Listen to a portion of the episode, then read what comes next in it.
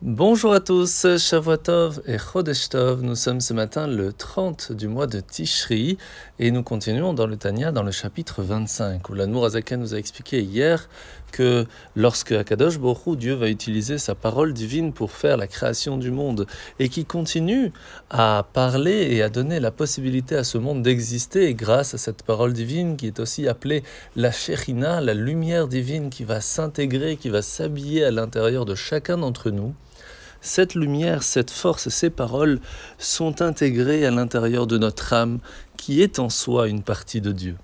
Et c'est pour cela que nous avons la chance, grâce à la parole, de pouvoir nous aussi unifier le monde avec Dieu. Comment? Tout simplement en utiliser notre parole pour dire des paroles de Torah, des paroles de prière, parce que cela va mettre en éveil la parole divine qui unifie le monde avec sa lumière. Et c'est pour cela aussi que lorsque nous étudions la Torah, lorsque nous faisons la prière, il est important, par exemple dans le schéma Israël, de le faire à voix haute, parce que il faut absolument que cette parole soit matérialisée, parce que sinon, si on ne les a pas prononcées, malheureusement, cela ne s'appelle pas une parole. La mitzvah de ce matin, mitzvah négative numéro 101, c'est l'interdiction d'abattre un animal et son petit le même jour. La paracha de la semaine, nous commençons aujourd'hui la parachat Noach. Alors, contrairement à sa génération qui était vraiment catastrophique, Noach demeura fidèle aux traditions de moralité que Adam et Chava ont transmis. Et pourtant, pourtant, Akadash Baruch va dire à Noach, j'ai décidé de mettre un terme à tout le monde entier.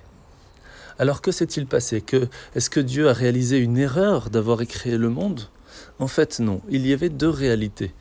L'avant-déluge et l'après-déluge. C'était une étape nécessaire au développement du monde. Parce qu'avant le déluge, il n'y avait que blanc ou noir. Que, à partir du moment où une personne faisait une bonne action, elle était très bien. Lorsqu'elle faisait une bêtise, elle tombait à un niveau très bas. Il n'y avait pas de gris, il n'y avait pas de possibilité de teshuva, de revenir sur ses actions, de pouvoir se retrouver quelque part. Et c'est pour cela que le déluge, en fin de compte, tempérer cette réalité, nous donner à nous la possibilité du repentir. Et c'est pour cela qu'au cours de notre vie, on pourrait se dire mais je suis enfermé dans une destinée par rapport à mon éducation, par rapport à, mes erreurs passées.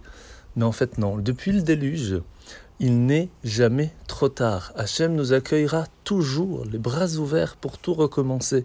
Et ça, c'est quelque chose qu'on ne doit pas oublier.